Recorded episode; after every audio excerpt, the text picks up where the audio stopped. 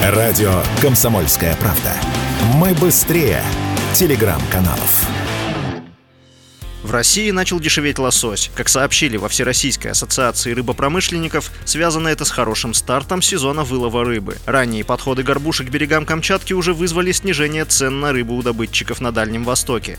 Так, во второй половине июля отпускная цена на горбушу снизилась почти на 13% по сравнению с 2021 годом.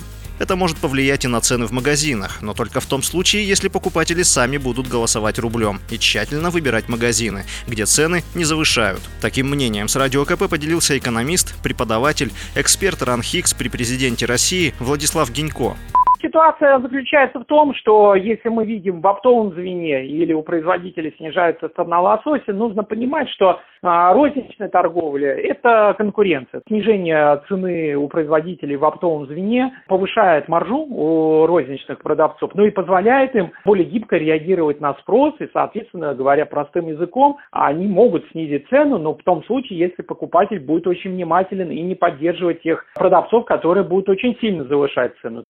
Однако некоторые эксперты уверены, что несмотря на объемы выловленной рыбы и снижение оптовой стоимости, розничная цена на красную рыбу может наоборот вырасти. Всему виной логистические проблемы. Об этом Радио КП рассказал руководитель информационного агентства по рыболовству Александр Савельев.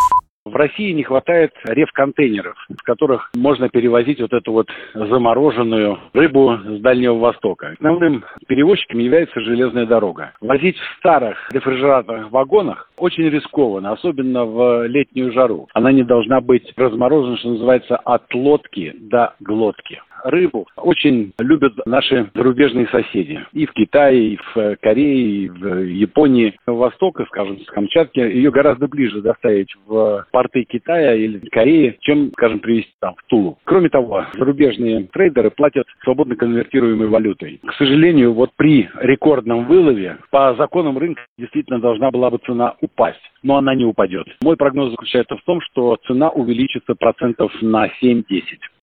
В июне этого года власти Камчатки заключили соглашение о сотрудничестве с крупными торговыми сетями. В рамках этих договоренностей рыбаки будут напрямую поставлять ментай, горбушу и сельдь на рынок центральных регионов. Таким образом, грамотно выстроенная логистика без переплат за доставку красной рыбы по стране может, если и не снизить ее цену в магазине, то хотя бы удержать на текущем уровне. Василий Воронин, Радио «Комсомольская правда».